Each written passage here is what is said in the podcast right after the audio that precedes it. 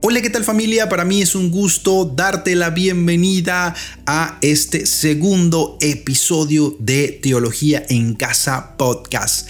En esta ocasión vamos a dialogar con Fray Helio, conocido en el continente digital como el peregrino gris. Con Helio, con el peregrino gris, vamos a dialogar en torno a la espiritualidad cristiana, vamos a revisar la espiritualidad cristiana encarnada en la amplia tradición franciscana, vamos a hablar sobre los peligros que podemos cometer en nuestras vidas espirituales, en nuestro desarrollo espiritual, vamos a darte algunos tips, ejemplos de qué cosa no es espiritualidad cristiana y bueno, alguna que otra cosa más vamos a dialogar en este episodio que espero y que esperamos que sea de tu agrado y sobre todo que te ayude, ¿eh? que te ayude a crecer en tu vida espiritual, a mejorar tu vida espiritual, a amplificar, ¿no? Por decirlo de alguna manera, amplificar tu vida espiritual. Así que para mí es un gusto una vez más darte la bienvenida a este espacio. No sin antes recordarte, recordarte que para escuchar este episodio traigas tu bebida favorita, tu libreta de apuntes si quieres, traigas también tu disposición, contrastes también con tu propia experiencia y si tienes algo que comentarnos, algo que escribirnos, algo que preguntarnos, puedes ir a ver este episodio en mi canal de YouTube donde puedes dejar ahí en la caja de comentarios tu pregunta, tu inquietud o puedes escribirme a cualquiera de las redes sociales donde me encuentro, Instagram, Twitter, Facebook, TikTok, arroba soy Marco Salas. Así que, sin más preámbulos, te dejo con esta conversación riquísima sobre espiritualidad junto a Fray Helio, el peregrino gris, Roma y Panamá conectados para compartir contigo este episodio. Así que vamos allá.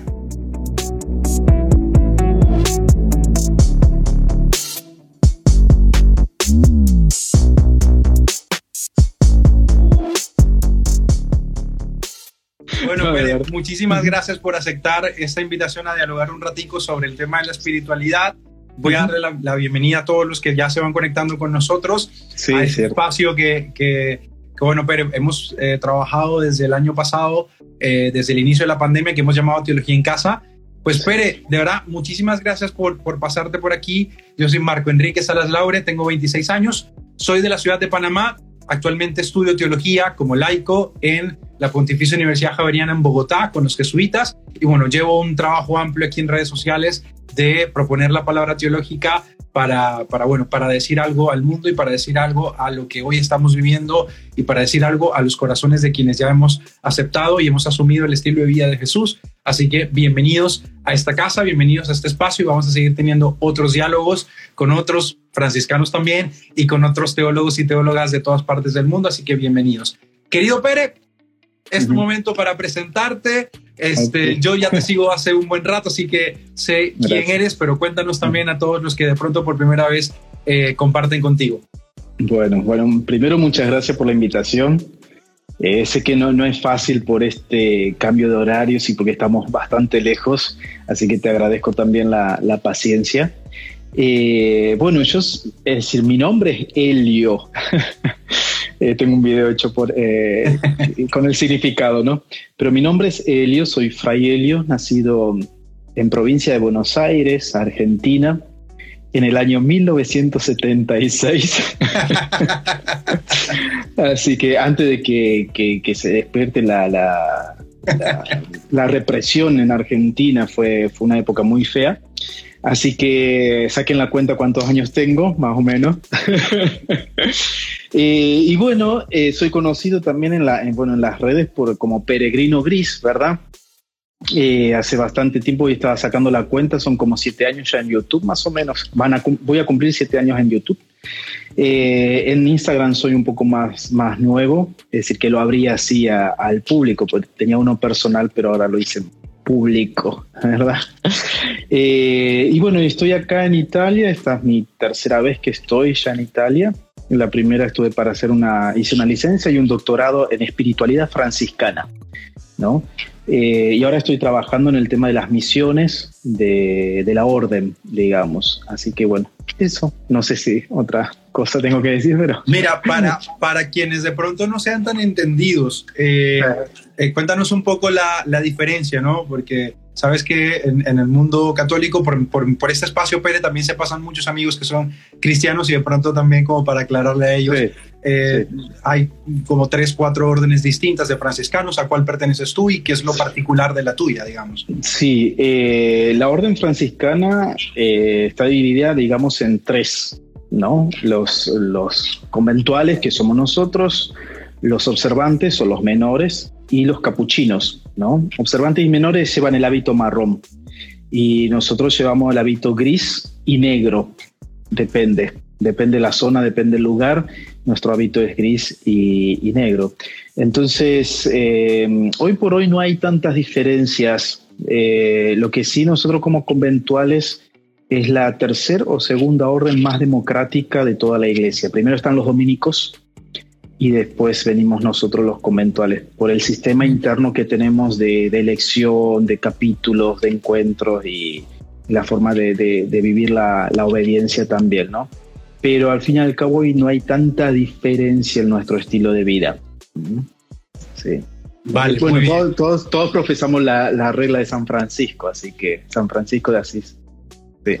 Bueno, muy bien, muy bien. Bueno, Pérez, yo te invité a que conversáramos un rato sobre, sobre el tema de la espiritualidad, a propósito también del curso que, que, has estado haciendo en YouTube, para que no lo conozcan, lo súper mega recomiendo, está buenísimo, este, sobre espiritualidad franciscana, pero quisiera como que pudiéramos hacer el espectro más amplio, si es posible, y luego ir acercándonos un poco hacia el espectro más particular. En líneas generales, Em, ya tú también como, como doctor también y que has estado también en el, mundo de la academia y en tu propia sensibilidad particular, eh, mm. ¿qué, sientes tú que es la espiritualidad? ¿Qué crees que es la espiritualidad en términos generales, mm. antes de entrar a, lo, particular? Sí, es decir, más allá de lo que uno estudió y la experiencia, yo diría como que para que se entienda un poco, la espiritualidad obviamente tiene que ver con, con el espíritu, ¿no? Con lo espiritual. Pero es esa, mm, digamos que la espiritualidad, ese estilo de vida que, una persona asume a partir de su fe, de la razón y del contexto mm, sociocultural que vive en el momento. Creo que, eso es espiritualidad. ¿no? Muchas veces podemos caer en la tentación que espiritualidad es solamente tiene que ver con lo espíritu, con lo espiritual. ¿no? Como si fuéramos solamente ángeles, sino yo creo que es esa síntesis y esa, ese poder eh, asumir la vida desde mi fe, desde la razón y desde lo, lo cotidiano de cada día, ¿no? Eso en rasgos generales, digamos así. Muy bien, muy bien, muy bien, me, encanta. Eh, Ahora, ¿qué crees tú entonces que sería lo particular de la espiritualidad de los que seguimos a Jesús, la espiritualidad cristiana? Claro, el, el tema es, es, el siguiente. Nosotros como cristianos, esta espiritualidad, lo que yo decía, ¿no? La fe y la razón, digamos, todo este tema de, la teología, ¿no? El magisterio de la iglesia y sobre todo el evangelio, la palabra de Dios. ¿no? Esos son los parámetros que a mí me ayudan eh, en mi fe, razonándolos, estudiándolos y llevándolo a, a la práctica. Eso sería la espiritualidad. Es decir, la base nuestra como la espiritualidad cristiana, digamos, es el Evangelio, ciertamente. ¿no? Es el Evangelio. Partimos desde ahí. Esa es la, raíz, la base de, lo que nosotros, nos impulsa a vivir eh, la fe, ¿verdad?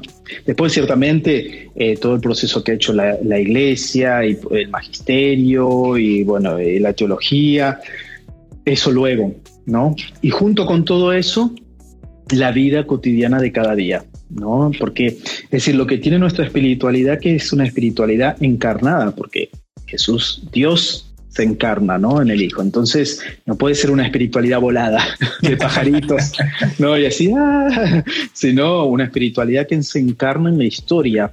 Ese es el desafío, ¿no? Entonces, todo lo que yo aprendo, todo lo que yo reflexiono, eh, la reflexión del Evangelio, por ejemplo, me tiene que llevar a cosas, con, a encarnar esa fe. ¿Cómo la encarno en cosas concretas? Eso es la espiritualidad cristiana. Esa síntesis que yo puedo lograr entre la fe, la razón y la vida. ¿Mm? Sí. Em, ¿Y cuál es la síntesis que logra Francisco de Asís? Bueno, Francisco, yo siempre digo, Francisco no es que trajo algo nuevo, Francisco lo que hizo vivió el Evangelio. Punto, él vivió el Evangelio. Lo novedoso de Francisco que fue justo en una época y él recupera digamos así, lo que, lo que viste el curso que vos dijiste, ¿no? De que veníamos hablando, yo hablo mucho del ser menor, la minoridad. El ser menor es la espiritualidad de la kenosis, recupera eso, el despojo, ¿no? Que hace Jesús, que hace Jesús, que hace el Hijo de Dios, ¿no? Se despoja, ¿no? Se hace hombre, se, hace, se encarna, se hace pequeño. Entonces, como que Francisco recupera todo, ¿no? Podríamos decir que ese es el aporte de la espiritualidad franciscana la fraternidad y la minoridad. ¿no? Que si quieren saber más, hagan el curso que, que es gratis. que es gratis. Pero más o menos eso, ¿no? Es decir, Francisco, a mí lo que me gusta de Francisco es eso. Él, conoció el Evangelio, se enamoró de Jesús y lo vivió, punto. ¿No? Entonces, eso, eso es lo lindo de él. Y sí, trae esos matices, ¿no? Si se entiende el, sentido de minoridad y de, de kenosis, digamos, se entiende todo el resto y se entiende a Francisco, ¿no? Eh, eso, la encarnación. Por eso para Francisco es muy importante la encarnación, por un lado, y la cruz, los dos momentos más fuertes de, la vida de Jesús, ¿no? Durante varios de, varios de los videos que, has hecho y donde has trabajado también el tema de la espiritualidad, eh, te, he escuchado también ser un, un, poco, un poco crítico con, con esas espiritualidades eh, que, que, un poco son un, un checklist, ¿no? De, de, hiciste esto o no hiciste esto. ¿Cómo crees que superamos esa y algunas otras tentaciones que de pronto te vengan a la cabeza desde una espiritualidad cristiana más encarnada, como lo mencionas tú? Sí, lo, lo que pasa es que a veces me da la sensación yo te digo porque por las confesiones, ¿no? Mm, ahora no tanto por el tema del COVID, pero eh, yo he confesado muchísimo. Entonces, a raíz de las confesiones me ha llevado a reflexionar todo esto que vos estás diciendo, porque me da la sensación que nosotros confundimos espiritualidad o el ser santo, ¿no? Con ser ángeles, ¿no? Y sumale a eso el tema de el moralismo digo moralismo, no la moral, el moralismo que se nos fue metiendo en la cabeza, ¿no? La culpa, ¿no? Entonces, entre la culpa, el moralismo y el, y el que pensamos que la santidad tiene que ver con esa, con ese, esa pulcritud angelical, es una bomba, ¿no? Entonces caemos en esas tentaciones eh, o en espiritualidades desencarnadas. ¿Me explico? Desencarnadas, que no tienen nada que ver con la vida, entonces que rechazan, por ejemplo, eh, el cuerpo, rechazan lo material, y piensan que eh, sos más santo si vos no sentís, eh, si no caes en las tentaciones, si, qué sé yo, no sé, si estás mil horas rezando. Entonces, ese cómo encontrar el equilibrio, por eso insisto en eso, ¿no? El equilibrio entre la fe y la realidad. Es decir, un, vos fíjate que los místicos, los grandes místicos nuestros de la iglesia, siempre han hecho obras de caridad muy grandes. Por ejemplo, el Padre Pío. El Padre Pío es un hospital enorme. ¿No? Entonces siempre los grandes místicos tienden a, a, las obras de caridad, tienden al amor, a la misericordia, a plasmar eso que tienen dentro, lo hacen carne en obras concretas. Entonces, hay ciertas espiritualidades hoy en día que lo que tratan es desencarnar, desencarnarnos. Y eso es peligroso porque nosotros no somos ángeles. Somos criaturas, tenemos un cuerpo. Eh, Dios nos creó con un cuerpo para disfrutar de este mundo tan hermoso que Él nos regaló.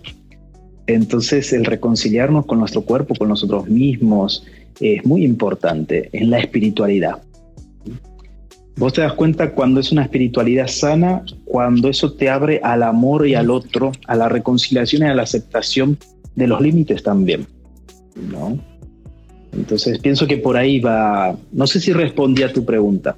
Sí, sí, sí, creo que por ahí va, por ahí va la cosa. Hay un camino bien interesante que hay que, ir abriendo también en eso y creo que también como prestar mucha atención también a, a eso porque creo que es una tentación aún vigente en muchas comunidades, eh, en, las comunidades que yo eh, he visitado y que acompaño y que veo, siento que está como muy presente. Y sabes que a esto le agregan otra mm. bomba, que no sé si, también quisieras poder como decir algo de eso, y es la bomba de, eh, y lo acabamos de celebrar, la bomba de la cruz, la bomba de, de, que Jesús está ahí clavado por nuestra culpa y que cada vez que, que, que, pecas y que te equivocas, eh, eh, casi que tú mismo eres quien está clavándole en la cruz. Y, y, no sé, no, al menos desde mi perspectiva y desde lo que sé desde mis estudios, me parece que no era tampoco ni siquiera la mirada de Pablo. O sea, creo que es como si, si Jesús hubiera venido a salvarnos y aún nos siguieran cobrando, eh, por decirlo de alguna manera, eh, la deuda. Entonces, se crea ahí como una bomba también de, es que, es que Jesús está sufriendo por tu culpa. ¿Cómo tú también podrías leer eso?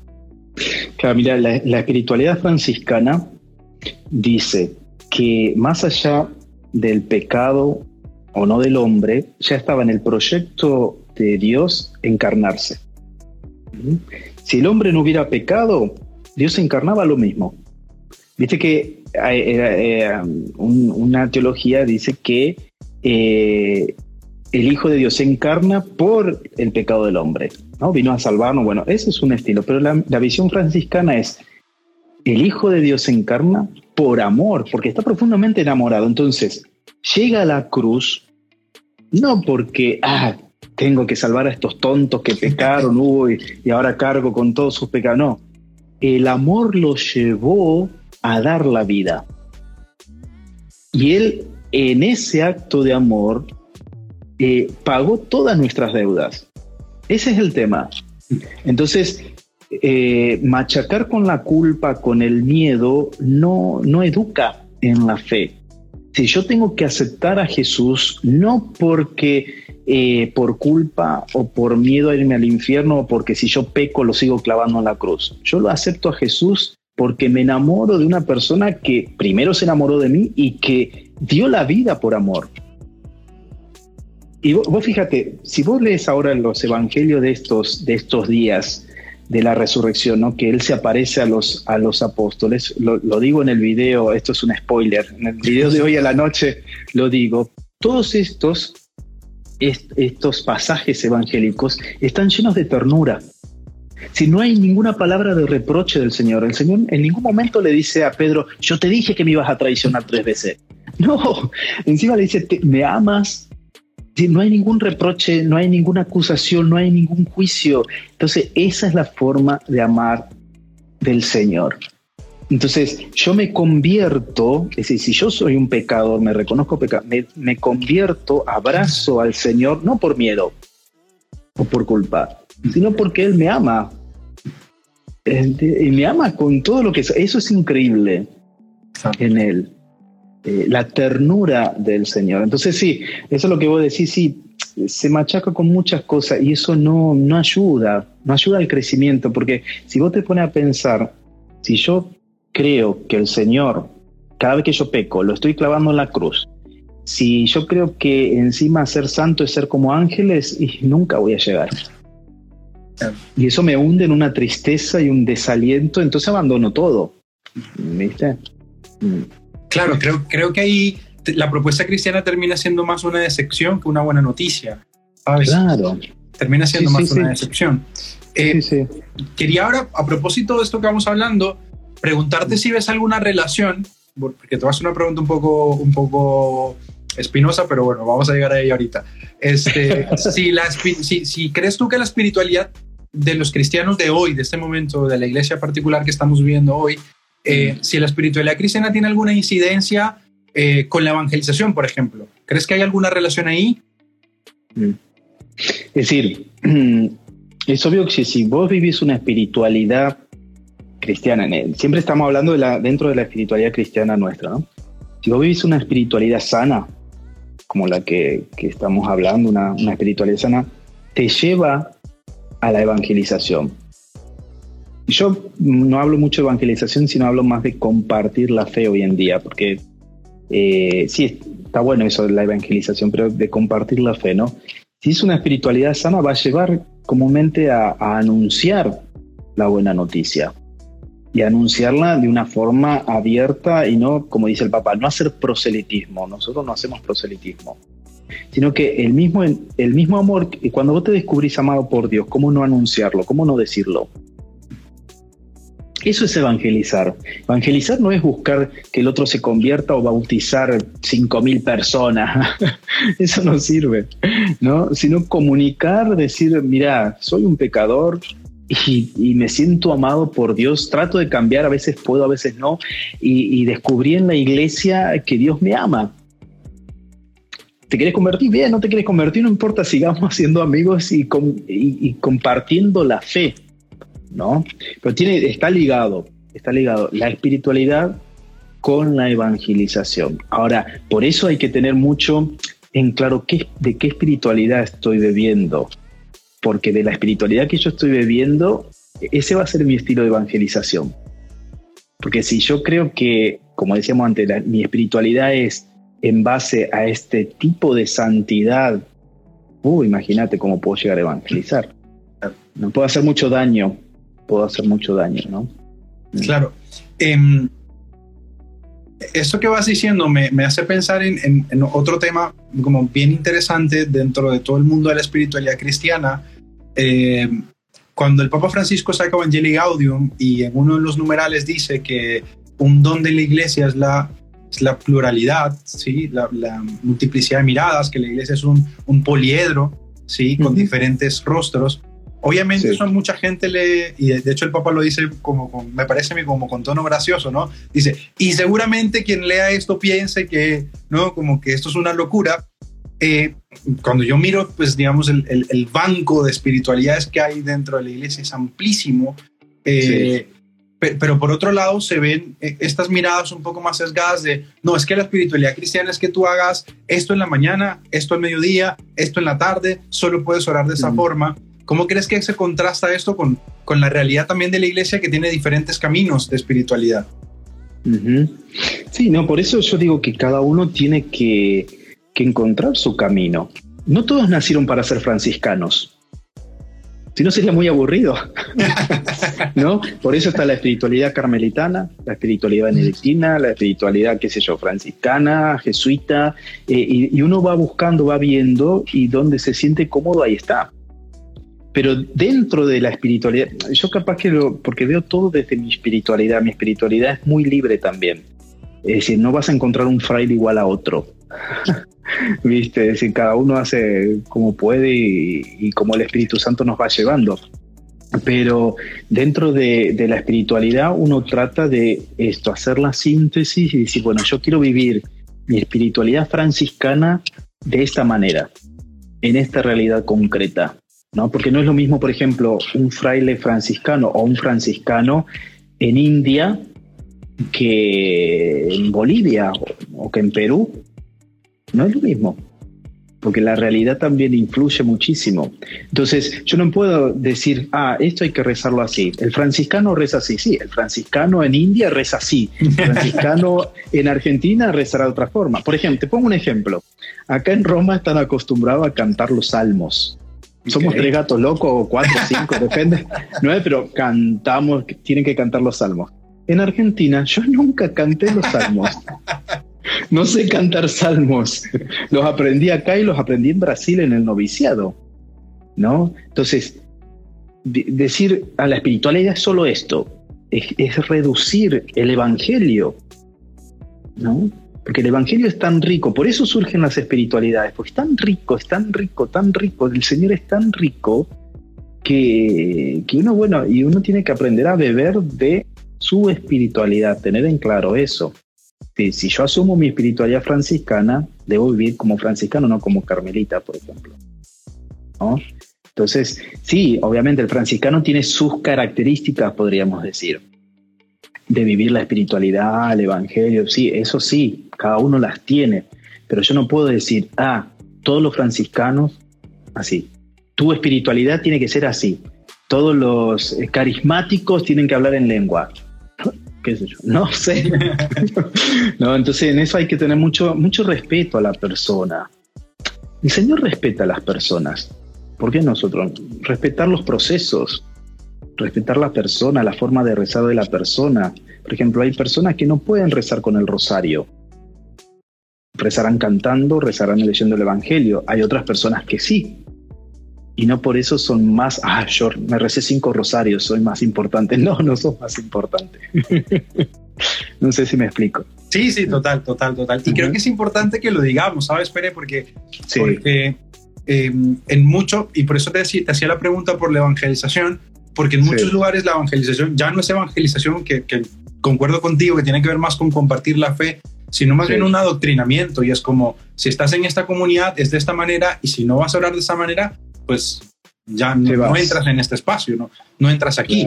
Cuando yo miro la historia de la iglesia, cuando yo miro el banco de espiritualidades que tenemos, digo, pero es que es amplísima. O sea, incluso eh, yo no sé cómo ves esto, pero yo cuando acompaño jóvenes, les recomiendo incluso que, que, prueben. Mira, fíjate si la liturgia de las horas te sirve, si el silencio, si la meditación, si los salmos, tal y hasta que encuentres un, un modo y una manera en la que a ti te sirva, sobre todo, a abrirte más al Espíritu de Jesús. Claro, porque aparte, si nosotros decimos la oración, por ejemplo, la oración es un diálogo con el Señor, ¿verdad? Entonces, Él va a buscar la manera de dialogar contigo. Y, por ejemplo, con, con Marcos puede dialogar a través del rosario, por ejemplo. Con Helio a través de la música. ¿Qué sé yo? Entonces, yo no puedo, no, Marcos, si vos no rezas el rosario, no cada uno tiene que ir buscando esa forma dentro de los ciertos parámetros, qué sé yo, y decir, bueno, esta es dentro de mi espiritualidad franciscana, cómo mejor me comunico con el Señor a nivel personal. Después a nivel comunitario, a nivel fraterno, sí tenemos ciertas cosas, por ejemplo, hay grupos que, eh, que deciden hacer tal cosa, bueno, lo hacemos en grupo, en fraternidad, pero después en lo personal yo voy buscando mi forma de diálogo con el Señor, que es importante es importante tenerla. Y él decide también cómo comunicarse contigo. Ese es el tema. Y aparte otra cosa, una cosa, yo me acuerdo cuando era joven, allá, cuando era el grupo de jóvenes y todo eso, me encantaba rezar cantando, tocando la guitarra. Hoy, hoy no, no te lo hago eso, prefiero más el silencio, la reflexión, otra cosa. Entonces, también uno tiene que ver el proceso de la persona, es decir, vos no le podés pedir a una persona que recién se convirtió, o que, por ejemplo, la discusión en la formación que yo tengo, yo fui formador muchas veces también. Eh, yo no le puedo pedir a un muchacho que recién llega que ya empiece con la liturgia de las horas. ¿No? Como hacen los frailes. Ni los frailes te lo quieren rezar. Le va a pedir a un muchacho que recién llegó, que, que, iba a misa los domingos solamente, y ya del lunes que llegó lo pone a rezar todas las horas. ¿no? Tenés que un proceso ¿no? El respeto a la persona, poco a poco, ¿no? Eh, porque el Señor respeta los procesos de cada uno. Es pedagógico. Claro, por supuesto. Bueno, antes de entrar a una ronda de preguntas de, las personas que están aquí y que, y que, se conectan con nosotros, Pere, eh, hay otra cosa que me parecía importante mm, revisar en todo este tema de la espiritualidad y porque además me resultó muy curioso cuando, cuando el Papa Francisco salió a decir esto, y es que, claro, si ves que cuando el Papa Francisco llega, ¿no? las, algunas zonas de, y partes de la iglesia como que sí, al fin, este va a renovar la iglesia y va a transformarla y, y el Banco de Vaticano y la curia y todo lo demás. Pero recuerdo cuando le hicieron la entrevista, eh, recién fue elegido Antonio Espadaro para la Civiltad Católica, eh, dijo esta expresión, lo voy a parafrasear, y es que la renovación de la iglesia sobre todo es una renovación espiritual. Eh, y eso me pareció como curioso, porque claro, yo en mi afán también decir al fin esto va a cambiar, la cosa va a poder ser distinta, claro, estaba esperando otras cosas, ¿no? Cosas polémicas, ¿no? El sacerdocio femenino, por ejemplo, por poner todos los temas más polémicos de los que todavía están ahí. Pero luego sale y dice, no, es que la renovación de la iglesia, sobre todo es una renovación espiritual. ¿Cómo lo entiendes tú? ¿Cómo lo ves tú? ¿Qué, qué, qué has visto y qué has pensado también de esta mirada del Papa Francisco para la iglesia de este momento presente. Lo que pasa es que es lo que yo vengo diciendo también en estos pequeños cursos que hacemos, ¿no? Eh, todo lo que nosotros hacemos, por ejemplo, te pongo de ejemplo a Francisco de Asís. Todo lo que Francisco hizo, por ejemplo, la opción por la pobreza, no fue una respuesta a las exigencias del momento, sino que fue una consecuencia de haberse enamorado del Evangelio. ¿No? Entonces, si todo lo que hace la iglesia no tiene como base la motivación el Evangelio, es respuesta a la lucha de poderes, ¿no? A búsqueda de vanagloria, a querer conformarse con un mundo que no sé qué. Por eso dice, lo espiritual, si nosotros no nos renovamos espiritualmente, es decir, si la base de los cambios no vienen a partir del Evangelio del Espíritu Santo, eh, y no, por ejemplo, el tema del sacerdocio de la mujer, ¿no? Si es un tema de poder, no va a funcionar la cosa, ¿no? Entonces, eh, el tema es eso, desde dónde nosotros queremos abarcar ciertos temas, ¿no? Está bien, lo, social me, empuja, por ejemplo, todo ese, problema que hubo con, con Amazonia, ¿no? Que, decían, ay, los, curas se van a casar, qué sé yo, y no sé cuánto, hicieron todo un problema y el documento después no dice nada de eso, ¿no? Eh, pero desde dónde nosotros eh, queremos tomar partido hacer ciertas opciones, desde dónde se está parando la iglesia, ciertos lugares, ciertos, eh, ¿cómo se dice?, sectores de la iglesia, desde dónde se paran, ¿no? Por eso si la renovación no viene desde acá adentro, mm, todo va a ser inútil, todo va a ser inútil, no, no tiene fundamento. Pero que una renovación eh, o ciertos cambios tienen que venir, yo creo que sí. Y yo creo que el Papa lo intenta, pero tiene mucho, mucho, freno también, pobrecito. Hay que rezar mucho. Hay que rezar mucho por, por Francisco. Yo, yo creo que él pide que recemos por él justo por eso, justo por eso. Sí, la, atención interna. Yo, yo amo a Francisco, trajo un aire muy, muy lindo a la iglesia. Eh, pero sí, nos falta, nos falta crecer mucho todavía. Yo estoy pensando, porque viste que Francisco cuando inició su pontificado decía, quiero una iglesia pobre para los pobres, ¿no? Y yo estoy pensando hacer un video porque, pero estoy ahí pensándolo, ¿no? Parafraseando a, él porque yo hace mucho que vengo meditando sobre esto. Yo quisiera una iglesia eh, para todos, para todos, que todos puedan sentarse o ser parte de una iglesia, y no algunos sí y otros no. ¿Verdad? como dice el Papa, si, quiero seguir a Jesús, ¿por qué no puedo seguirlo dentro de la iglesia? ¿Mm? Pero bueno, por ahí es una utopía muy grande, ¿no? El, tema de que una persona eh, con ciertas características o ciertas eh, cuestiones de vida, que si yo pueda sentarse a compartir el Evangelio como cualquier otro, porque todos somos fratelli tutti, todos somos, todos somos hermanos, todos somos pecadores. ¿No? Entonces, eh, una iglesia para todos, ese es, mi sueño, ¿no? Una iglesia para todos. Y creo que sin una espiritualidad, sin la espiritualidad, eso nunca se va a dar.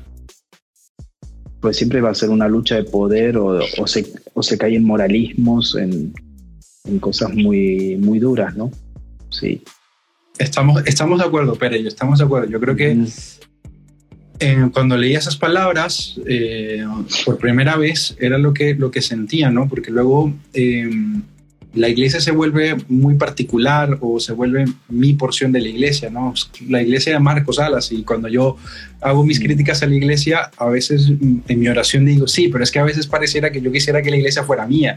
Y no, aquí caben todos. O sea, si yo de verdad creo lo que creo, eh, la iglesia es el espacio para todos, tanto para la gente que, que, está en la misma línea teológica que, que yo como para los que no.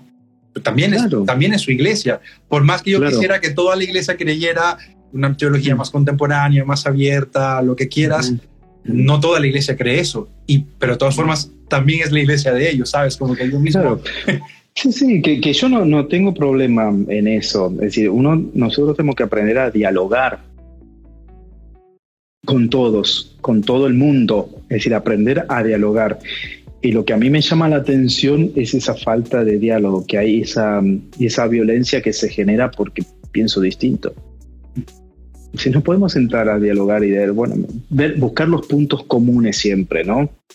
Si buscáramos los puntos comunes en todas las cosas, nos ahorraríamos tantos problemas, ¿no? Que este sí, que este no, que no sé qué, que no sé cuánto.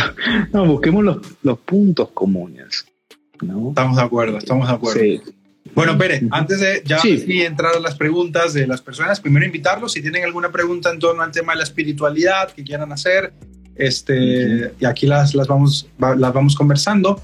Quisiera retomar de nuevo a lo de la espiritualidad, Pere, y hacerte dos propuestas. Primero, eh, no sé, tal vez hacer alguna, alguna, algunas pistas de lo que es la espiritualidad en Jesús de Nazaret. Y luego lo otro que puede hacer como un tipo juego en el que en tu experiencia nos digas como, mira, si tú estás pensando esto, tienes que revisar tu espiritualidad, así como estate alerta si esto pasa en tu espiritualidad, porque eso no es espiritualidad cristiana, ¿no? Entonces, quieres, lo primero, algunas ideas de la espiritualidad de Jesús que nos queden claras también a nosotros, como, bueno, esto, esto, por aquí va la espiritualidad de Jesús, y otro, algunas advertencias, ¿no? Algunas alertas de, epa, si te está pasando esto, pilas que eso no, no es espiritualidad cristiana. Sí, en cuanto a la espiritualidad de Jesús, nosotros tenemos que tener en cuenta que él era judío. ¿no? Y él, él trató de, vivir al máximo su fe como judío, pero ciertamente con tintes muy particulares, muy, muy particulares, sobre todo, por ejemplo, el tema de la libertad, ¿no? Y de que, como él dice mucho, esa discusión que tiene siempre con, con ciertos grupos, ¿no? De, del judaísmo, que él dice que, que lo primero está la persona, después la ley, por ejemplo, ¿no?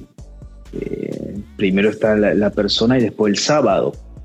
Por ejemplo, esas, particularidades que tiene él así, que son, que uno dice, hoy lo vemos, viste, pues ya sabemos todo el cuento y la historia y cómo termina, pero para la época era muy revolucionario. La espiritualidad de Jesús que lo lleva a, a los más indefensos, a hablar con los pecadores cuando eso era un gran sacrilegio. La espiritualidad de Jesús que lo lleva a perdonar, ¿no? a comprender, a sentarse en la mesa con todos. Lo que yo decía, ¿no? Una iglesia para todo es eso, es el modelo de Jesús. Que se sentaba ahí, se podía sentar con ricos, con pobres, con pecadores, con prostitutas, con esto y charlaba y hablaba y, y, atraía porque en su mirada había esa mirada de, de misericordia. Me encuentro con el hermano, no con el pecado del hermano. Me encuentro con el hermano. Después, si me quiere contar los pecados, me contará, pero me encuentro con... Entonces, esa, esa espiritualidad de encuentro, de encuentro, de salir, Él es el que sale a buscar a los discípulos. No lo buscan a Él. En, esa, en la época de Jesús, si había un maestro famoso, ibas vos a buscarlo y te hacías vos discípulo y si te aceptaba, buenísimo. No, Jesús es el que sale al encuentro. Sale a buscar a los discípulos, sale a buscar a los pecadores, sale a buscar a todo el mundo. Es muy charlatán, muy, charlatán, charlatán en el buen sentido, ¿no? le gusta charlar, le gusta dialogar, le gusta el encuentro, las fiestas. Este, entonces, es eh, esa espiritualidad de él, una espiritualidad abierta, pienso yo. Creo que esas son algunas claves de su espiritualidad, la misericordia, el perdón, el acercamiento, el abrirse al otro, ¿no? Sí. Buenísimo. ¿Y la otra cómo era? bueno, entonces te invito a que hagamos este juego antes de leer las preguntas de las personas. Sí. a ver, el peregrino gris en su experiencia nos puede por favor advertir, no sé, algunas tres o cuatro cosas que tú digas, mira, si te está pasando esto, atención con eso porque eso no es espiritualidad eh, cristiana. Por ejemplo, sentirse mal porque un día no pudiste orar, por ponerte un ejemplo, no sé. Claro. Claro, ahí algunas ideas para yo también tomar nota y ver qué están pasando.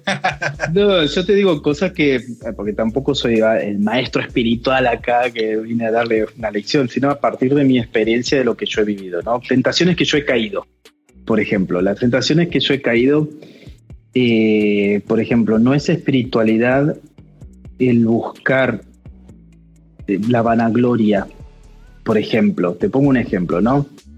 Rezo, me pongo en oración y me muestro ante los otros, ¿no? Que estoy de rodillas rezando, eh, viste, con las manos así. Y entonces, creo que eso no es espiritualidad, eso es búsqueda de, de vanagloria. Es decir, cuando, lo que yo decía, si tu espiritualidad te está llevando a encerrarte a vos mismo, no es espiritualidad. Muchas veces se piensa que soy más espiritual porque me aparto del mundo. No, no. Si tu espiritualidad te está llevando a encerrarte, eso no es espiritualidad. Si la espiritualidad, eh, si la espiritualidad que vos profesás en tu iglesia es un gueto, se forman guetos, a nosotros somos, ¿no? Los únicos que rezamos somos nosotros. eso no es espiritualidad, porque la espiritualidad te abre, ¿no? Entonces, yo me creo que porque nosotros hablamos en lengua somos más importantes que los scouts. no, así, no suele, puede pasar, yo no digo que pase, pero puede pasar, qué sé yo. Entonces, esos son algunos, es decir, hay que estar atento, es muy sutil la cosa, es decir, muchas veces pienso que mientras más desencarnado estoy, más espiritual soy, y no es verdad. Es decir, la espiritualidad te lleva a encarnarte, a ser humano. Y si una espiritualidad te lleva a ser humano, lo más humano posible, eso es espiritualidad. Pero vos fíjate que, extraña la cosa, porque eh, nosotros buscamos una espiritualidad que nos desencarne, que nos saque de la humanidad, ¿no? Porque en verdad está la tentación de querer ser como Dios. Y Dios hizo al revés, se encarnó. Sí, sí. somos, somos de terror. Eh, entonces, esa, creo que la clave está ahí. Si mi espiritualidad me está apartando de los hermanos, me está apartando de la realidad, me está llevando a creerme Dios, a, buscar eh, la perfección, ¿no? el ser inmaculado, eso no es espiritualidad. ¿Mm? La espiritualidad siempre te va a llevar a una reconciliación con vos mismo, a buscar, sí, a crecer todo eso, a aceptar quién sos, aceptar tu historia. Eh, una espiritualidad te va a llevar a formar fraternidad, a formar comunidad y te va a llevar a no escandalizarte del pecado del otro. Si vos te escandalizás, ¿cómo sabes si una persona es crecida espiritualmente si no se escandaliza del pecado del otro? Porque cuando vos más cerca de Dios estás, más pecador te reconoces. y sí, entonces si vos sos pecador, ¿por qué te vas a escandalizar del pecado del otro? sí. Oye, y creo que en eso radica, ¿sabes que eh, El cardenal Raniero canta a la mesa el Viernes Santo, tiró una frase de esas, de, esos tweets cañón, esos tweets cañón, y dijo que la fraternidad cristiana, la fraternidad católica estaba sí, estaba fracturada. Y cuando yo leí el titular, eh, lo primero que pensé es, ¿por qué? Y creo que eso que dices es una de las razones por las que, por ejemplo, yo he encontrado eh, ruptura con otros y, el matoneo aquí en redes sociales, que no sé si te ha pasado a ti ya en videos de YouTube, pero aquí eh, gente que me escribe, gente que dice cosas, que, que, que, me insulta, que sí, que, que no tiene argumentos, o sea, es una cosa loquísima y, digo, pero este tiene la imagen del Jesús de la Misericordia ahí en su perfil. O sea, ¿qué es, esto? ¿Sí? Y es el tema de, de, de, un grupo de heraldos, de, de superapóstoles que viven plenamente el Evangelio y que se sienten con la capacidad de poder juzgar la conciencia y el corazón del otro. Pero creo que ahí justo parte un poco la ruptura de nuestra fraternidad interna en la iglesia claro. por algunos que se creen más superiores a nosotros, ¿no? Sobre todo en temas de moral. Sí, sí, pero aparte el tema es, si una espiritualidad te lleva a creerte más que el otro, ¿de qué espiritualidad estamos hablando? Si Jesús, no, el Hijo de Dios, Jesús se encarna, se hace hombre. Jesús es verdadero Dios y verdadero hombre, ¿verdad? Si es el que siendo Dios es capaz de inclinarse a, lavar, a lavarle los pies a los apóstoles y le lava los pies a Judas sabiendo que lo iba a traicionar, perdona a Pedro y hace todo y se, se inclina, se hace pequeño. Y yo en mi espiritualidad me quiero hacer más grande que los otros, no, no, no va con la espiritualidad cristiana. ¿No? Por eso, a la hora de juzgar, a la hora de condenar, mm, no va. Sí, sí, yo te entiendo lo que decís porque a veces me llueve cierto comentario, depende de los videos que hago, pero me llama mucho la atención de cristianos que insultan al Papa o a mí, que me dicen, usted es un falso cura, qué sé yo. Bueno, está bien, ¿qué fundamento tendrás? No sé. Pero mm, lamento que, que, que haya esa violencia en las redes, ¿no? Porque que estar de acuerdo o no. Por ejemplo, yo sigo a algunos youtubers católicos, otros no los sigo, qué sé yo, pero tampoco voy a insultarlos ahí o a decirle, no, mira, vos estás equivocado, qué sé yo. ¿Viste? Pero creo que eso, la espiritualidad te tiene que abrir al otro y te tiene que hacer humilde. Humilde, ¿no? Eh, ese es el tema. Cuando, por eso, cuando vos ves personas muy orantes, pero que no son capaces de, o son racistas, o son, viste, muy moralistas, qué sé yo, vos decís, bueno, no se entiende, ¿verdad? No se entiende. Pero bueno. Eh, eh, es un tema que, que, daría para hablar muchísimo más, pero bueno, por el tema de las horas vamos a entrar con algunas, algunas preguntas, si te parece. Si no, sí, sí, te quitamos un, par, de minutos más de, sí, dale, sueño. Este, por ejemplo, Felipe es una pregunta que me parece interesante y pregunta, mm. ¿cómo empezar a practicar la espiritualidad propuesta? Eh, pues un poco lo que has planteado hoy, ¿no? la espiritualidad que has, que has propuesto hoy. ¿Por dónde mm. empezar? ¿Cuál crees tú que es un primer buen paso? Un primer paso es, conocerme. ¿No? ¿Quién soy yo? Es el primer paso. Una vez que me conozco, que me reconozco, que asumo quién soy, y eso, mira que implica perdonarse, implica reconocerse, implica amarse, entonces ahí puedo preguntarle al Señor, ¿y quién eres tú? Señor, ¿quién eres tú? ¿Quién, quién sos vos, Señor, para mí? ¿No? Entonces, a partir de ahí, de mi reconciliación y de asumir que soy criatura, puedo ver a mi Dios y caminar juntos. Creo que ahí está la clave. Entonces, cuando yo descubro que soy criatura, que hay un Dios que me ama y que es Padre, y si es Padre, tengo hermanos, fratelli tutti, y ahí caminamos juntos, ¿no? Pero primero tengo que hacer el paso, tengo que amarme a mí mismo, reconocerme a mí, ¿no? Para mirar, bueno, con libertad al Señor también. Creo que esos son los primeros pasos para, para vivir en libertad. La libertad. Buenísimo, buenísimo. Por acá, José María deja una pregunta también. ¿Cómo evitar caer en la vanagloria? Esto que veníamos hablando. Y eso es porque es muy sutil, ese es el tema. Por eso, eh, mientras vos más te conoces, vas a saber cuáles son tus puntos débiles. ¿No? Porque el, coludo, como decimos nosotros, ¿no? El, coludo, el, demonio, eh, no te va a tentar por los lados fuertes, sino por los lados débiles. Entonces, si vos sabes que, por ejemplo, eh, la búsqueda de aplausos es una tentación, entonces vos mismo tenés que ir viendo, bueno, ¿por qué? ¿Cuáles son las motivaciones que me llevan a tal cosa? Creo que esa es una clave para no caer en la vanagloria. ¿Cuál es la motivación que me lleva a? Por ejemplo, eh, me acuerdo una vez, yo era postulante, entonces me mandan a un barrio a, hacer un, a, crear ahí un, coro para jóvenes.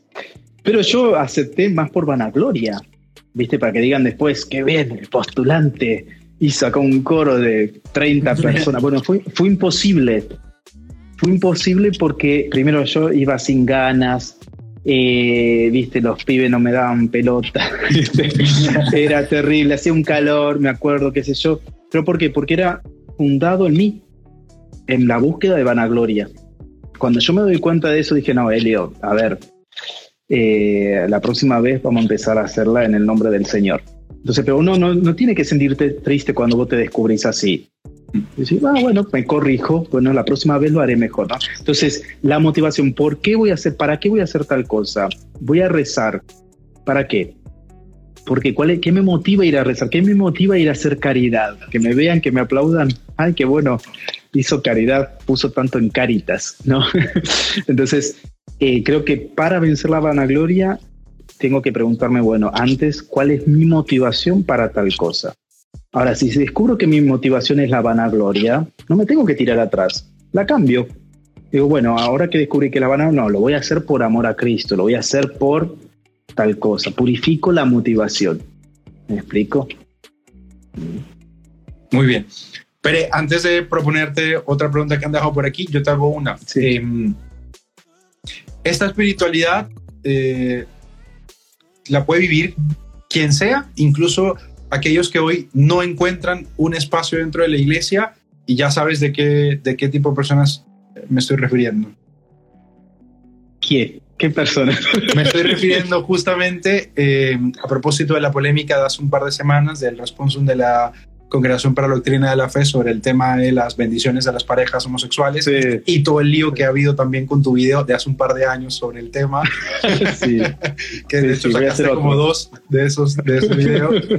Eh, entonces me hago la pregunta y lo, y lo hago con toda la serial y la caridad del mundo por, por mis amigos y por mis amigas que, que forman parte de, forman o no forman parte del colectivo son personas homosexuales y, que también hacen la pregunta, bueno, ¿y yo puedo vivir esa espiritualidad? Porque si no pertenezco a la iglesia igual la puedo vivir, o si no me dejan estar igual la puedo vivir, ¿cómo, cómo lo ves tú?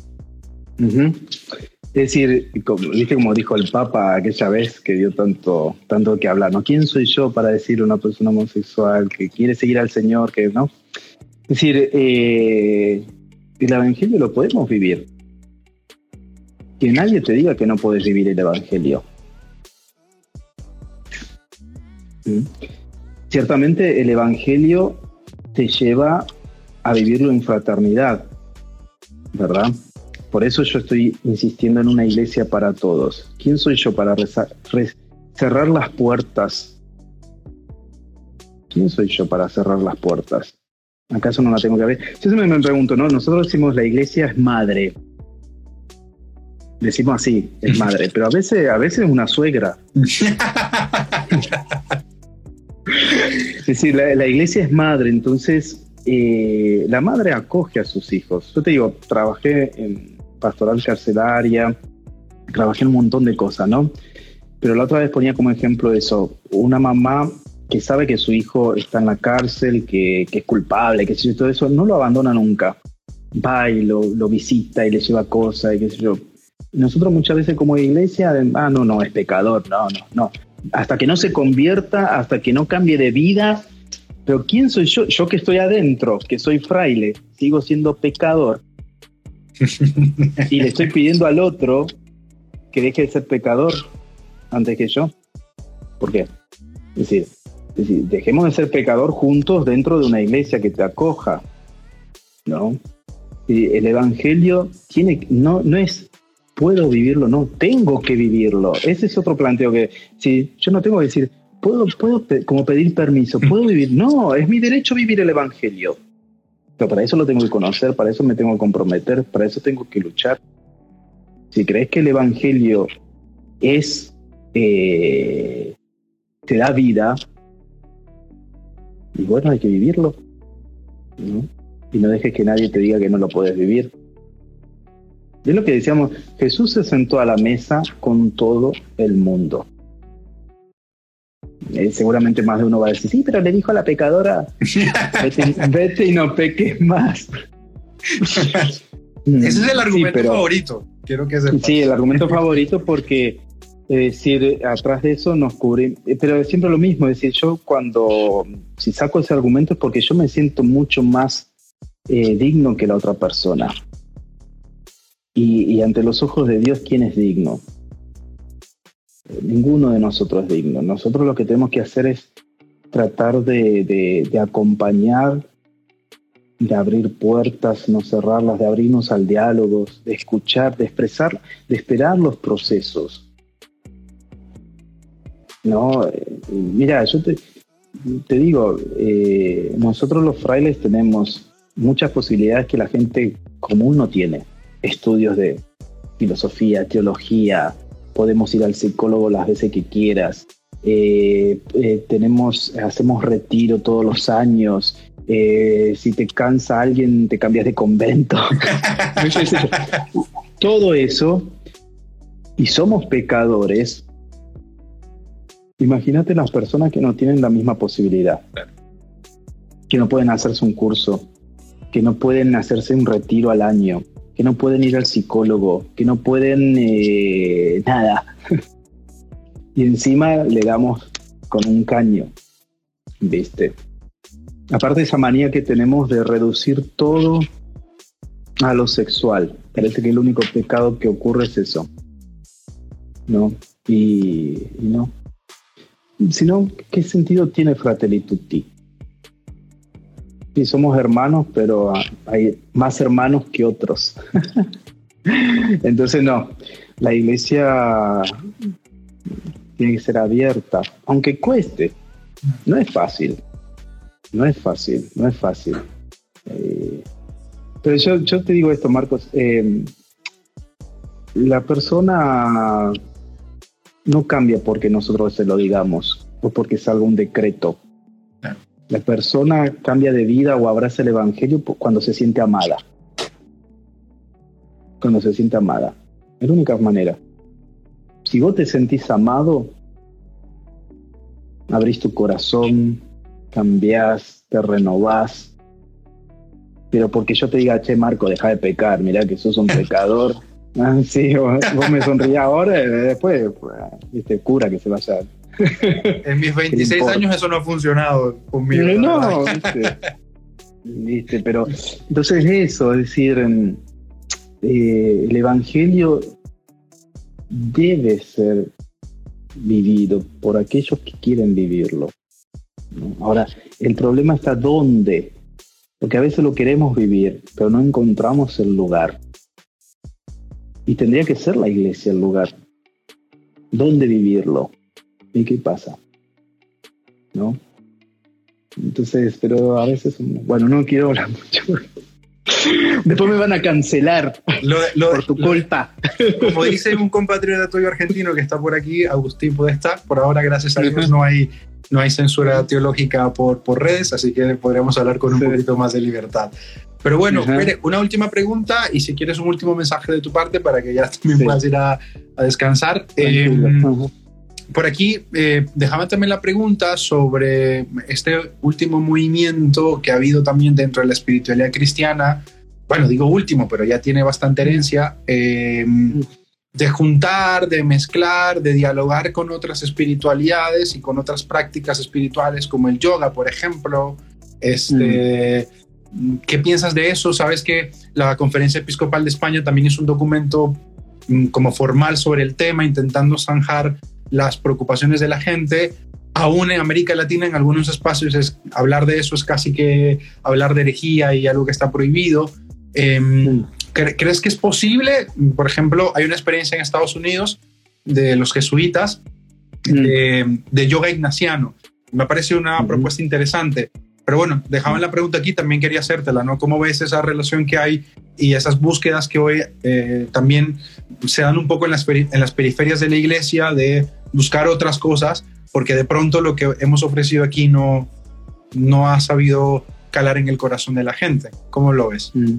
Claro, el tema es ese, eh, ¿por qué la gente se va en búsqueda de, de otras cosas? Lo que vos dijiste, porque nosotros estamos ofreciendo, nuestra espiritualidad es rica, la espiritualidad cristiana es riquísima. Lo que pasa es que, como decíamos antes, eh, solamente nos, nos quedamos en adoctrinar y nos olvidamos de la experiencia. Pero eso porque no tenemos experiencia de Dios. Y todo pasa por acá. La catequesis pasa por acá, adoctrinamos, ta, ta, ta, ta, ta. Te tienes que aprender los diez mandamientos y listo. Entonces, ¿y la vivencia dónde? Ciertas espiritualidades, ciertas prácticas, eh, da la sensación que dan más vivencia que otra cosa, entonces la gente se va para esos lados, ¿verdad? Eh, yo lo que creo, por ejemplo, mm, no estoy muy metido en esto del, del, yoga ignaciano o estas cosas así, no, es que no, no, profundicé en eso, ¿no? Eh, pero pienso que las cosas tienen que estar claras. Cuando yo tengo en claro mi espiritualidad, y conozco mi espiritualidad, no voy a estar buscando en otro lado o en otras cosas. ¿no? El tema es que nosotros nos tenemos que preguntar por qué la gente va, viste, por ejemplo, a la New Age, todas estas prácticas así, ¿por qué buscan ahí? ¿Viste? Es decir, ¿qué estamos ofreciendo nosotros en verdad? Porque nosotros también tenemos la contemplación, tenemos la meditación. ¿no? ¿Y por qué se van a buscar en otro lado? Cristianos que van a otro lado. ¿Viste? No, no entendés. ¿Por qué? Porque nosotros nos hemos enfatizado solamente en, adoctrinar, en saber de memoria, en estudiar tal cosa, ¿no? Y la experiencia de Dios, ¿dónde? Cuando hacemos oración, ¿no? Cuando contemplamos la vida, ¿dónde quedó eso? ¿Viste? Los padres del desierto, los monjes. Y tenemos una tradición enorme de espiritualidad. Lo que pasa es que la gente no lo conoce. Porque tampoco nosotros conocemos Entonces transmitimos nomás ahí, viste, muy superficial lo nuestro. Claro, cuando es superficial y cualquier cosa te tambalea la, la cosa, ¿no? Entonces, yo creo que hay que conocer, ¿no? Conocer nuestra fe, nuestra religión, nuestra espiritualidad, pero al mismo tiempo ese equilibrio de vivenciar, poner en práctica, ¿no? Lo que yo hoy aprendí. Francisco no se quedó solo maravillado con el Evangelio. Cuando fue descubriendo el Evangelio que hizo, lo primero que hizo fue besó al leproso. ¿No? Entonces lo llevó a, lo impulsó a. Creo que por ahí va, la cosa. Y entonces no, no mezclas, no, no te metes en cosas raras así. Estaba pensando el otro día hacer eh, un video sobre estas cosas también. Pasa el tiempo. Ideas no me faltan, pero me falta un poco de tiempo. Bueno, sabes que con esto, em, a mí una de las cosas que me preocupa como formador en, algunas comunidades y espacios donde me invitan es lo poco que se conoce la espiritualidad de Jesús. O sea, la gente ha asumido que Jesús es cristiano. Y me parece una locura, o sea, su experiencia de Dios, o sea, ¿cuál es la experiencia de Dios de Jesús? Y mucha gente que nunca se ha preguntado eso. O sea, que simplemente ha vivido como si eso no importara y digo, es que eso es nuclear, porque ¿Por qué los discípulos le van y le preguntan que les enseñen a orar como les, como les enseñaba Juan el Bautista a sus discípulos? Claro. ¿Por qué? O sea, hay, hay algo muy importante. Entonces creo que hay un ejercicio chévere de, de, hablar también un poco más de nuestra propia espiritualidad y, y, de y un poco de hacer formación ad intra de la iglesia, ¿no? De gente que, que conozca también la espiritualidad de Jesús y las espiritualidades que, que, tenemos, que son un montón, o sea, no acabamos. Sí. No acabamos. Claro, pero, pero lo que pasa es, es esto, vos fíjate que, ¿por qué al Señor le preguntan, eh, le dicen, enséñanos a orar? Porque lo veían orar, veía que había algo, en su oración había algo especial. Y nosotros no, no pasa eso, no pasa eso. Es decir, eh, ¿cuándo vos ves a orar a, bueno, por ahí hay una pregunta muy, pero ves a orar al párroco de tu, de tu parroquia o qué sé yo, a los dirigentes, pero no para que se estén mostrando, sino así, pues, wow, te lo encontraste, está rezando.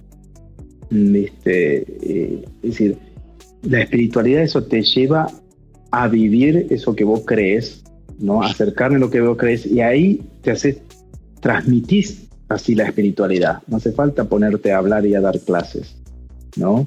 Es decir, la espiritualidad tendría que salir por los poros, que eso es lo que le pasaba a Jesús. Jesús vivía lo que decía. Entonces por eso llamaba la atención y dice, enséñanos a orar, porque vemos que vos orás de una forma que los otros no lo hacen, entonces enséñanos cómo tenemos que orar. Padre nuestro. sí. Bueno, buenísimo. Pere, ¿algún mensaje final que quieras dejar, que quieras compartir? Y por favor, regálanos también dónde te encontramos en, el, en las calles digitales, como llama Francisco, eh, para conectar contigo.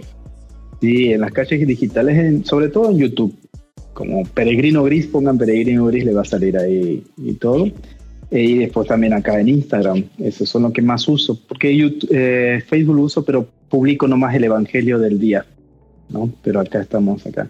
No, el mensaje no, ya suficiente con todo lo que hemos hablado. Creo que hay mucho para rumiar ahí podría haberme lanzado más, pero, pero bueno, viste que uno tiene que ir de a poco también, ¿no? Eh, y bueno, no sé si quieren les regalo una bendición. Por favor, buenísimo. Ok, bueno. Dios Padre bueno y misericordioso, en el nombre de tu Hijo Jesucristo y por el poder del Espíritu Santo, la intercesión de María Santísima y de San Miguel Arcángel, los bendiga, los proteja les conceda la prosperidad y la salud del cuerpo y del alma, en el nombre del Padre, del Hijo y del Espíritu Santo. Amén. Amén. Bueno, querido Pérez, gracias. Te mandamos un abrazo bueno. hasta, hasta Italia. Cuídate mucho y seguimos conectados por aquí. Gracias por aceptar Dale, la cómo no. y por compartir este espacio. Bueno, muchas gracias a vos y gracias por, eh, por todo. Me hubiera gustado charlar más pues ya lo vamos a hacer personalmente algún día. Eh, así será, ¿Eh? así será. Este, Me gustó. Tú con mate, yo con café y compartimos un rato. dale, dale, cómo no. Bueno, un abrazo. Dale, cuídate mucho a todos los que estuvieron aquí. Muchísimas gracias de verdad por estar aquí. Este episodio lo van a encontrar en Spotify y también lo van a encontrar en mi canal de YouTube. Ahí pones Marcos Salas, Teología en Casa en YouTube y también te aparece todos los episodios de este espacio donde hablamos sobre teología, sobre espiritualidad, hablamos sobre seguir a Jesús y tratamos de formarnos juntos. Así que a todos los que vinieron de parte de Pere, muchas gracias. También me pueden seguir por aquí, dejar su like, su comentario y seguiremos encontrándonos en estas calles digitales. Que Dios les bendiga y hasta la próxima. Chao.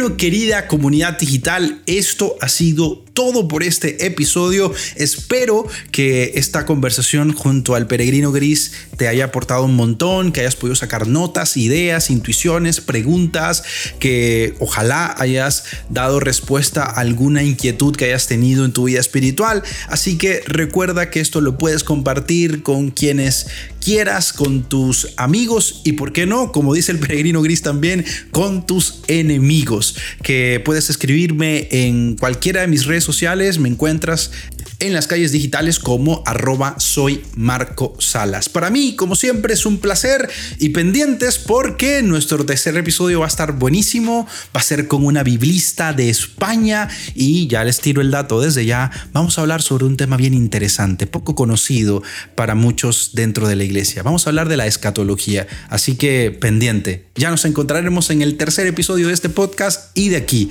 hasta allá. Deseo que Dios te bendiga un montón, que recuerdes que Él te acompaña siempre y que esta casa de Teología en Casa es también tu casa. Aquí puedes llegar, aquí te abrazamos, aquí compartimos contigo y sobre todo, como dice también por ahí, regalamos muchas, pero muchas dudas. Ya nos vemos.